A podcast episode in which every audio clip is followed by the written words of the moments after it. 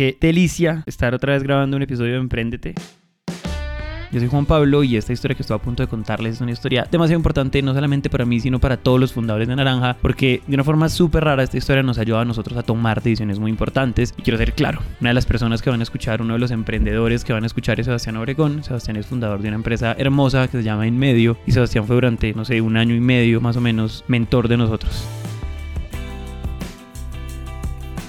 Digamos que esta historia que les voy a contar nosotros la escuchamos de manera fragmentada, no contada en modo historia, sino transformada en aprendizajes. Soy claro, las cosas que nos decía Sebastián nunca era, yo creo que ustedes deberían hacer esto, sino a mí me pasó algo muy parecido y en serio era muy parecido a lo que le estaba pasando a él y nosotros hicimos esto y gracias a eso aprendimos esto. Entonces a medida que después decidimos contar esa historia, pues nos sentimos como muy identificados y al mismo tiempo muy agradecidos. Entonces esta historia tiene como un gracias enorme. De hecho, así suene poco consecuente con esa gratitud que estoy expresando, también es importante decir que nosotros hicimos esta entrevista hace muchos meses porque el año pasado en medio estaba cumpliendo 15 años y queríamos lanzar este episodio en el marco de los 15 años. Sin embargo, pues las cosas han estado muy duras, ha habido demasiado trabajo, entonces apenas hasta hoy no la oportunidad de contarles esta historia. Sin embargo, estoy seguro que les va a encantar. No dándole más vueltas a eso, les propongo que empecemos. Y yo quisiera empezar diciendo que una de las primeras grandes cosas que tienen como la historia en medio es que esta historia es primero la historia de unos amigos. La gente normalmente le tiene mucho miedo a ser socio de sus amigos. Le están escuchando es Daniel Peláez, uno de los protagonistas de esta historia. Porque, porque pone en riesgo la amistad. De la historia en medio arranca desde una amistad. Él es Sebastián Obregón. Daniel Peláez, Sebastián Molina y yo, de una amistad de tres amigos de toda la vida. Nos conocemos desde los, desde los cuatro años. Desde, desde, pues, desde primaria. Incluso con Sebastián Molina nos, nos conocemos desde antes porque fuimos a la guardería juntos. Desde los dos años estoy aguantándome a, Molina.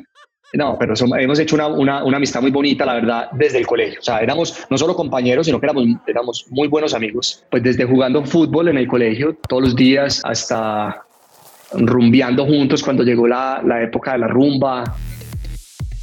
De hecho, Sebastián Molina fue el que me enseñó a tomar aguardiente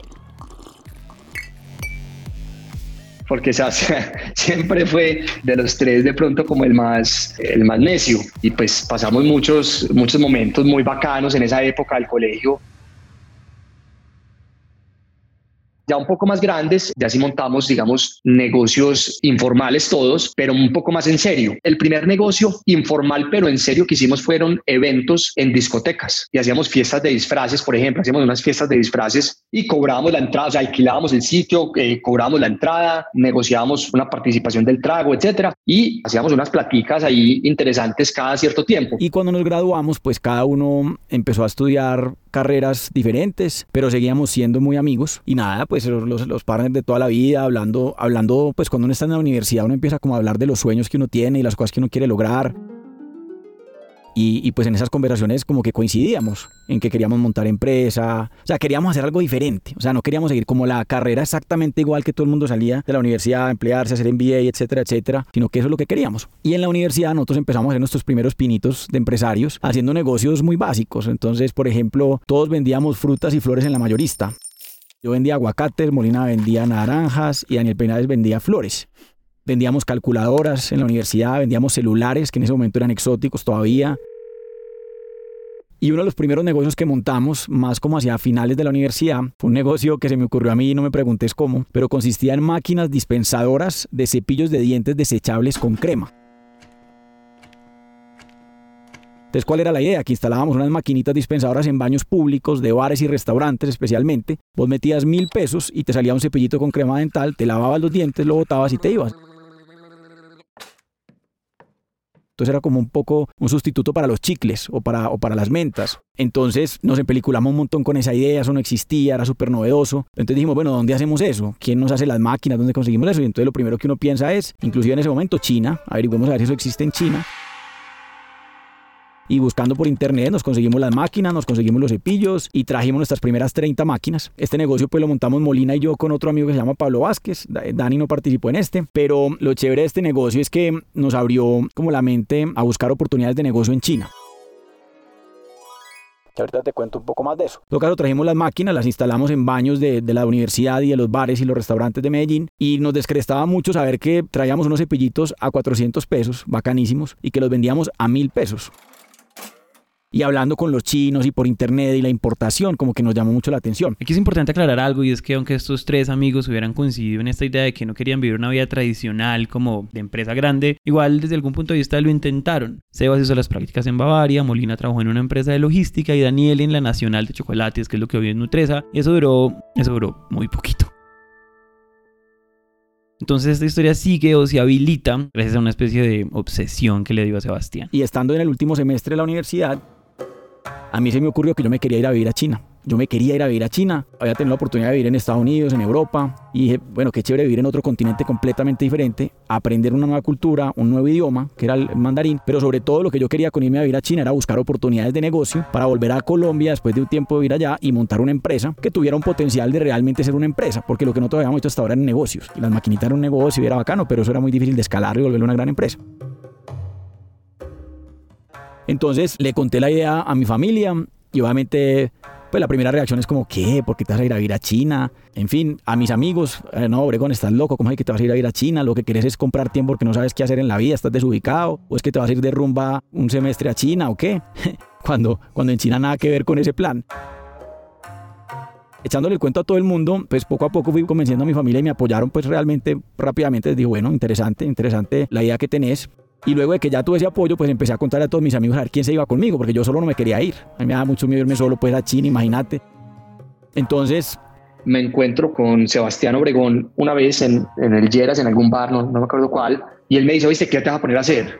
Y le dije, ¿sabes qué? No sé, no sé, pero si tengo una cosa clara, no me quiero emplear, no me quiero emplear y estoy viendo cómo compro seis meses para ver qué hago, porque la verdad, pues tampoco es que tenga como algo para montar. Y la verdad fue idea de Sebastián, ese crédito, si se lo doy todo a él, me dijo, te tengo una idea, vámonos para China. Yo le dije, ¿a China? ¿A China? ¿Y por qué a China? Es que, ojo, China no es lo que es hoy. China hace 15 años era un mundo muy desconocido, o sea, era muy miedoso. Era muy miedoso uno decir que se va para China hace 15 años digamos que en esa época nadie se iba a vivir a China, nadie se iba a estudiar, nadie se iba a intercambio, era como un mundo muy lejano y sobre todo para un colombiano, pues. Entonces yo de una le dije que sí, sin, mejor dicho, dije que sí sin consultárselo a mis papás. Yo le dije, yo estoy firme, no, me necesitas que mi papá esté de acuerdo, pues uno recién graduado, sin plata, sin nada, la verdad dependía de que mi papá me lo financiara. Entonces yo, digamos que la conversación fue, a ver, este no es un viaje de ocio, esto es un viaje de trabajo. Yo quiero irme con la única intención de buscar ideas de negocio para llegar a montarlas. Eso es, para un papá es un poquito, suena cuento, como una disculpa para que me financiese el viaje, pero la verdad es que era esa, la verdad es que nosotros queríamos ir con esa intención. Entonces hablé con él, le vendí la idea muy bien vendida, le dije que esa era la oportunidad que yo tenía para buscar un emprendimiento serio y con el compromiso de que si no lo lograba, llegaba a emplearme pues como él quería. Y después se montó Molina. Y bueno, nos graduamos de la universidad y al otro día estábamos montados en un avión para China.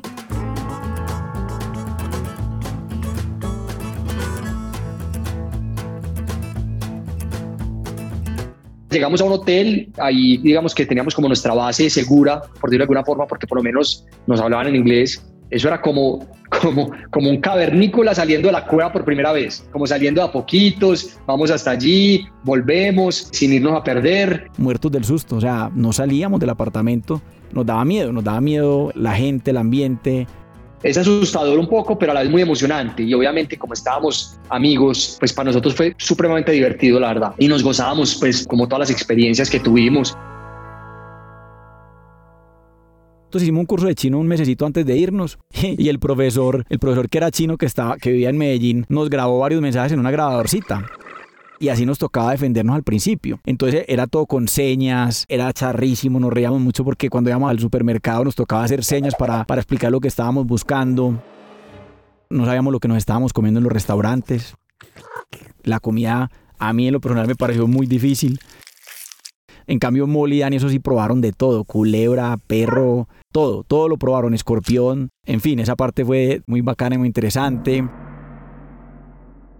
Nos tocaba llamar al profesor los primeros meses siempre al celular, al profesor del instituto donde estudiábamos chino, para que, para que le hablara al taxista y le explicara dónde nos llevaba. Para que en el mercado hablara con el mal del mercado, es que lo que queríamos comprar. O sea, nos tocó así al principio. Un día pues vimos que estaba lloviendo y pues como aquí cuando en Bogotá empieza a llover duro y uno dice, no, pues hay mucha lluvia. Y pues nosotros queríamos salir a dar una vuelta, seguramente un viernes por la noche, queríamos ir a dar una vuelta, ir a rumbear o lo que fuera. Y nos demoramos como una hora y media cogiendo taxi, casi no lo logramos. Desde que nos montamos al taxi, el man nos miraba raro. Luego fuimos a restaurantes y estaban cerrados. Luego entonces nos fuimos para el apartamento de unos amigos. Todo el mundo nos miraba rarísimo. Y pues viéndolo después, curiosamente la ciudad estaba como vacía, la gente estaba como guardada. Y resulta que todos los noticieros habían anunciado un taifún, como una especie de tormenta súper extrema. Y cuando hay una tormenta allá en Shanghai, se vuelve nada todo, se inundan las calles, se vuelven ríos. No sé si todavía pase, pero en esa época pasaba. Entonces, pues por no entender el idioma, por no ver televisión, por todo, nos fuimos a dar una vuelta en una tormenta impresionante y casi no logramos volver al apartamento. O sea, no logramos conseguir taxi y nos tocó, cuando por fin conseguimos un taxi, el taxi se enterró tanto dentro del agua que se quedó varado el taxi dentro del agua, nos tocó empujarlo para salir de ahí y nos tocó volvernos para la casa caminando con el agua hasta el pecho.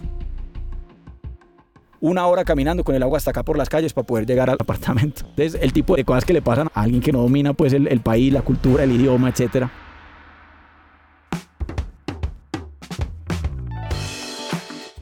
En medio de todas estas anécdotas y en medio de la novedad de un país tan diferente como los nuestros, no se nos puede olvidar que el objetivo del viaje era uno y estaba muy claro, y era encontrar una idea de negocio. Y para eso ellos tenían como una especie de rutina. Nosotros estudiábamos mandarín todas las mañanas por decir, de 8 a 12, y todas las tardes las teníamos libres. Entonces las tardes las dedicábamos principalmente al objetivo principal del viaje, que era buscar ideas de negocio. Entonces, ¿cómo se buscan las ideas? En ferias. Entonces nosotros lo que hicimos fue averiguarnos el calendario de ferias que había en Shanghai, que era impresionante. O sea, todas las semanas había una feria distinta de diferentes cosas. Y entonces había una feria de, merchandising, vamos a ver feria de merchandising, a ver qué hay. Había una feria de juguetería, entonces vamos a ver qué hay en juguetería. Había una feria de automotriz, vamos a ver qué hay. Entonces nos manteníamos todas las tardes yendo a ferias o a exposiciones o a, o a diferentes pues como ambientes de ese tipo, precisamente como para ver qué nos llamaba la atención y no sabíamos ni siquiera qué queríamos, simplemente teníamos los ojos abiertos a cualquier oportunidad bacana que se nos presentara. Y lo que hicimos los primeros meses fue acumular ideas, acumular, acumular, acumular ideas. Compramos un tablerito, un tablero que instalamos en la sala del apartamento donde vivíamos y la idea era que nos sentábamos por las tardes en ese tablero a rayar, a poner ideas, y a debatirlas, esta porque sí, esta porque no. Teníamos, por ejemplo, la idea de montar como, como una oficina de, de trading, pues como para ayudar a la gente a importar productos de China, otra idea que teníamos era traer productos de merchandising, pues todos los llaveritos y las cositas que, que uno compra hoy para temas de mercadeo. También, pues obviamente mucho más ambicioso ya habían carros eléctricos en esa época ya. Analizamos muchas cosas, pero... A medida que uno va madurando y va conversando las ideas, uno empieza a descartar unas y a fortalecer otras. Entonces, después de meditarlo, de conversarlo, de esto sí, esto no, uno decía, no, ¿sabes qué? Esto está muy competido, esto es una guerra de precios, esto no. Entonces íbamos tachando desde el tablero íbamos filtrando como las que le veíamos potencial o más nos gustaban. Digamos que ya de pronto faltando por ahí unos dos meses para devolvernos, en ese tablero teníamos dos ideas. Eran dos ideas muy buenas, dos ideas que nos tenían muy emocionados, muy. Una de esas ideas era... Motos eléctricas.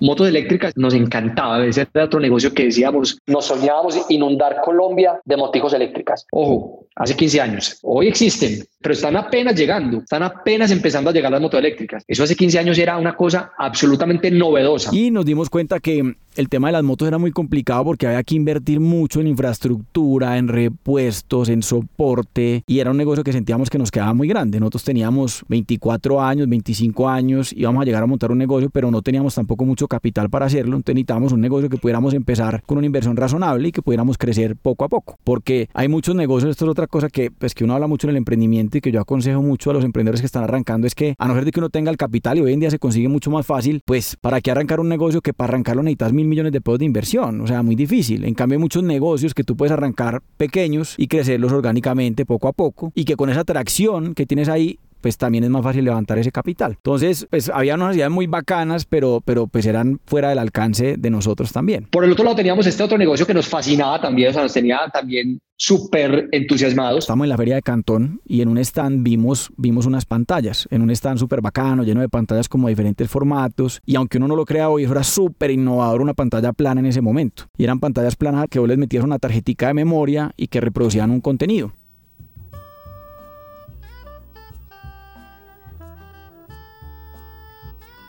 Eso en esa época no existía. En Colombia no existían esas pantallas y estaban llegando pantallas planas a los hogares, pero valían 40 millones de pesos una pantalla de 42 pulgadas de plasma.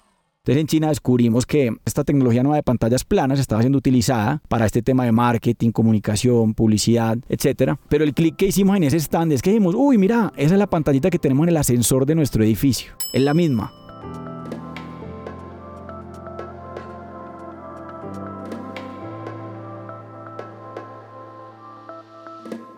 En el edificio donde vivíamos nosotros, en, la, en el lobby había una pantallita de estas, una pantallita con comerciales. Y nosotros vimos esa pantalla muchas veces, todos los días la veíamos, pero como que al principio no, nunca lo vimos como un negocio potencial.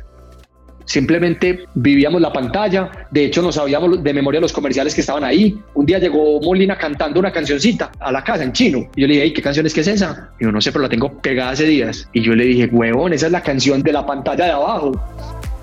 Qué cosa tan efectiva. O sea, uno de oírla todos los días nos aprendimos la cancioncita en chino, que ni siquiera sabíamos hablar chino. Qué vaina tan efectiva. Pero eso quedó ahí. Nunca, nunca dijimos, ve, montemos ese negocio, no. Ahí como que conectamos todo dijimos, este puede ser el negocio. Entonces ahí descubrimos que esa podía ser la idea. Y pues sabíamos que los medios alternativos estaban empezando a coger mucha fuerza. Y acordémonos que esto es antes del smartphone, ¿no? Antes del marketing digital y todo eso. Esto es 2005. Entonces dijimos, esta es la idea, esta es. Y fue la que quedó. Fue la que quedó porque porque cumplía como que todos los requisitos que teníamos. Nos gustaba, era innovador, no existía en Colombia, se podía montar con poquito capital, se podía ir creciendo orgánicamente, no habían competidores en Colombia que nos fueran a sacar así de taquito. O sea, obviamente después nos dimos cuenta que el camino tenía espinas y, era más difícil de lo que nos imaginamos, pero, pero antes de montarlo, cuando hicimos el plan de negocio, dijimos, esto es espectacular. Y por eso las cogimos, por eso las cogimos entre todas las ideas que teníamos. Entonces, digamos, uno de los primeros aprendizajes nuestros es que las ideas de emprendimiento no te van a llegar en la ducha o no te van a llegar en un sueño hay que buscarlas. O sea, sabíamos que queríamos emprender, pero no teníamos la idea tan claro. Fuimos a buscarle y le metimos casi que metodología a buscar esa idea. Esa parte que viene definitivamente es una de mis favoritas porque me ayuda a hacer una reflexión que me encanta. Y es que es muy común creer que lo único que uno necesita para empezar un negocio es una idea buena y definitivamente uno necesita una buena idea. Pero además de esa idea uno necesita un plan. Si se fijan en este punto de la historia, ellos se dan cuenta que las pantallas son una oportunidad. Es importante explicar que en ese momento el negocio que ellos estaban pensando era de publicidad. Es decir, yo puedo vender publicidad poniendo pantallas en diferentes partes de Colombia, digamos si lo quieren montar en Colombia. Sin embargo, ¿cómo hacer eso? ¿Cómo lo vamos a cobrar? ¿Cómo son los precios? ¿Cómo son los paquetes? ¿Cómo vamos a hacer todo eso? La forma en la cual ellos resolvieron estas preguntas es increíble. Lo que hicimos fue hacernos pasar por ejecutivos de Café de Colombia o de Juan Valdés, traer este producto a China, que queremos entrar en el mercado chino con el Café de Colombia, que nos den una cita. Entonces hicimos eso, nos pusimos corbata, saco, pedimos la cita y nos fuimos para allá. Nos recibió el jefe de ventas en una mega sala de juntas, pero una sala pues de 50 puestos. Nos recibió creo que hasta el presidente de la compañía pues una, en un edificio gigante. Mejor dicho, es que era una empresa muy muy grande y nos recibieron con todos los protocolos, como si fuéramos pues mejor dicho, los mega clientes potenciales. Y toda esa reunión la grabé en un iPod entonces, yo tengo esa conversación toda grabada porque ese fue el insumo con el que montamos en medio. O sea, ellos literalmente nos contaron todo cómo funcionaba el negocio de ellos. Entonces, nosotros haciéndonos pasar por clientes, les preguntamos de todo. Venga, si yo quiero poner mi pauta eh, en esta pantalla, entonces ellos le explicaron, no, es que esto no funciona por pantalla, funciona por canales. Entonces quiere decir que tu pauta sale en todas las torres empresariales, que es un canal, o en todos los supermercados, que es otro canal, o en todos los gimnasios, Ahí fue donde, ah, es que esto no lo venden pantallita por pantallita, sino que las agrupan en lo que ellos llaman canales y las venden agrupadas dependiendo del target. Ese insumo fue que montamos en medio, por lo menos hicimos el plan de negocios del medio eh, inicial. Entonces, eh, digamos que reunimos la plática que teníamos los tres, la que no logramos conseguir. Yo tenía unos ahorritos que tenía, Sebastián le pidió plata a la hermana, con las familias, como que dijimos, listo, ¿cuánto tenemos? ¿Cuánto tenemos entre todos? Logramos reunir 25 millones de pesos, que era más o menos 8 millones cada uno. Eso nos alcanzó en ese momento para comprar 30 pantallitas pequeñitas, 30 pantallitas de, eh, eran chiquiticas, eran como de 17 pulgadas y nosotros mismos las negociamos. De hecho, en el instituto donde aprendíamos mandarín, como eran unas clases personalizadas para nosotros tres, le dijimos al profesor, queremos que nos entrenes en mandarín para negociar estas pantallas. Obviamente, cuando uno llega ya, el mandarín es para romper el hielo. Los negocios en el mundo entero se hacen en inglés, pero el mandarín sirve mucho para romper el hielo. Porque cuando un extranjero llega a donde un chino y le habla en mandarín, eso genera un asombro y se mueren de la risa eh, con el acento de uno y le responden y entonces eso crea como un vínculo muy bacano porque genera ese efecto como de que nota que, que te intereses por mi cultura.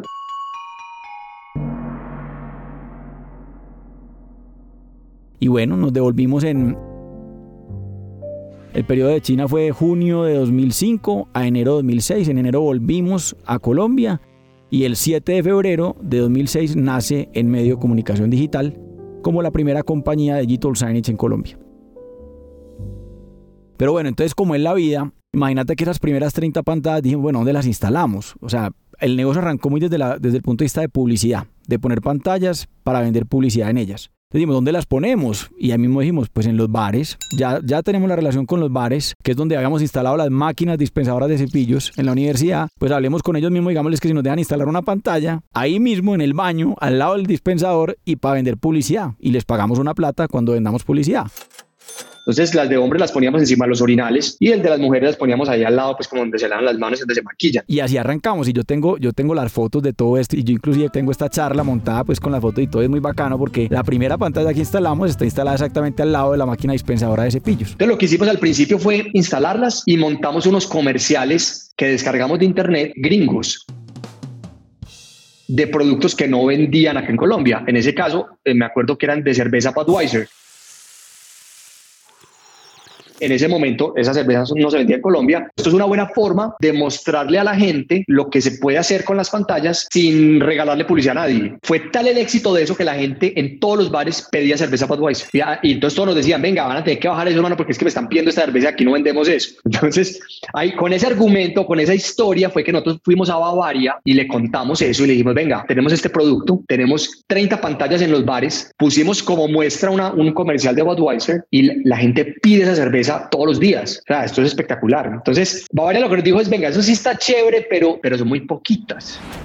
Yo quiero tener más. Entonces, entendimos, listo, venga, arranquemos un pasito a la vez. Si a usted le gusta esto, el precio va a ser acorde a la cantidad de pantallas que tenemos. Y nuestro primer cliente fue Bavaria, precisamente,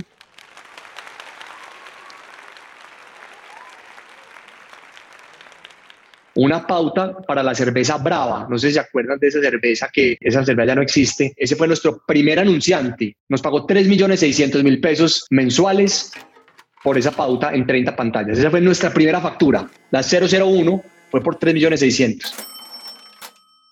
Entonces, digamos que nos empezamos a entusiasmar mucho porque, porque vimos que este cuento podía ser muy en serio. Y yo que era el que salía a vender en ese momento me iba con mi pantallita en un maletín, era una pantalla de 17 pulgadas y yo me iba a las reuniones de los clientes de los anunciantes y les mostraba mi pantallita y, y se descrestaban, aunque uno parezca hoy, porque era una pantalla de alta definición, porque era súper flaquita y la montaba con los comerciales de ellos de una vez. Entonces la verdad es que muy rápidamente conseguimos clientes y clientes muy grandes. Claro, fue un anunciante nuestro desde muy temprano y muchos otros que nos dieron la caja muy rápidamente para pensar en que el negocio podía escalar. Arrancamos y empezamos a facturar como ya todos los meses como una platica constante y dijimos, venga, es hora de, de hacerle caso a Bavaria, es hora de agrandar este portafolio un poquito.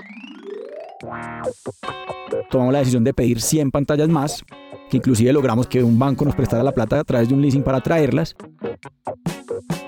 Y bueno, esas 100 pantallas las instalamos en Medellín también, pero ya estas otras que llegaron las fuimos instalando también en otro tipo de sitios que queríamos probar. Entonces instalamos en gimnasios, instalamos en edificios de oficina en los ascensores, en torres médicas, en centros comerciales, en supermercados, como que fuimos probando diferentes modelos. empezamos a venderle al sector automotriz, empezamos a venderle a, a, otros operadores celulares y así fue creciendo. Después nos compramos otras 100 pantallas. Nosotros montamos en medio en febrero, febrero del año 2006. En abril fue la primera factura que les conté de Bavaria, en abril, o sea, a los dos meses de operación. Y en octubre nos llegaron las primeras 100 pantallas adicionales. Entonces, cuando llegaron esas pantallas, dijimos, vamos a reservar un poquito para abrir Bogotá. Entonces ahí Sebastián Molina, mi socio, se viene a Bogotá solo, de ceros con las uñas, a montar Bogotá monta las 100 pantallas en Bogotá y aquí también nos empieza a ir bien. Y luego al tercer año lo mismo, pero en Cali. Vamos a montar 100 pantallas en Cali. Entonces, en cuestión de tres años, los primeros tres años ya teníamos más o menos 350 pantallas instaladas en Bogotá, Medellín y Cali y exclusivamente eran pantallas pues, para vender pauta publicitaria en este tipo de sitios.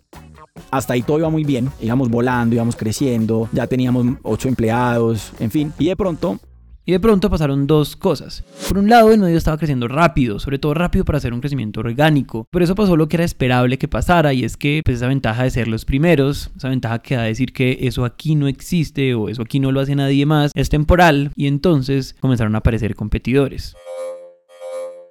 Y empezaron a salir un montón, un montón de empresas, emprendimientos pequeñitos que montaban pantallas en bares, en unos gimnasios o en unos supermercados y empezamos a darnos cuenta que, mejor dicho, o nos poníamos las pilas o iba a llegar alguien que nos iba a sacar. Cuando llegara un competidor fuerte, con, digamos, con billetera, porque, ¿y por qué con billetera? Porque es que esto es un negocio donde el que primero coja los sitios se queda con ellos. Y para coger los sitios, ¿qué hay que hacer? Comprar pantallas. Y las pantallas valen mucha plata. Entonces, el que tenga billetera para comprarse 500, 1000 pantallas ya, va y las pone y nos saca el mercado muy fácil. Llega un momento en la vida de muchos emprendedores en los que ese crecimiento orgánico responsable no es suficiente y entonces hay que hacer cosas al respecto. Sin embargo, eso no es lo único que le pasó en medio. Y entonces, muchísimo más grave que tener competencia. Llegó la crisis mundial del 2008, que todos conocemos muy bien, y todo el mundo pues entra en pánico y lo primero que las compañías cortan en esos momentos de crisis es la publicidad. Y dentro de la publicidad, los medios alternativos como el nuestro. Desde un momento a otro los clientes nos empiezan a llamar, a decirnos, señores, se nos acabó, pues no hay plata para pautar, nos cortaron el presupuesto, nos vamos a retirar. Y de un momento a otro las ventas se nos caen a más de la mitad, drásticamente. A tal punto que como ya teníamos deuda, ya teníamos empleados y todo, Dani Peláez, pues que es el CFO, obviamente muy preocupado con la caja que veía en la cuenta, digo, señores, nos queda muy poquita plata en el banco y yo creo que de pronto lo mejor es que cerremos, o sea, analicemos la posibilidad de que nos toque cerrar esta compañía, porque estamos llenos de deudas, tenemos muchas responsabilidades y no hay plata, no hay plata y la plata ya no va a llegar, o sea, porque es que no, no era solo que nos cortaron las ventas, sino que no había como forma de vender nueva publicidad en ese momento. En el siguiente episodio, que sale al aire la próxima semana, les contamos qué pasó.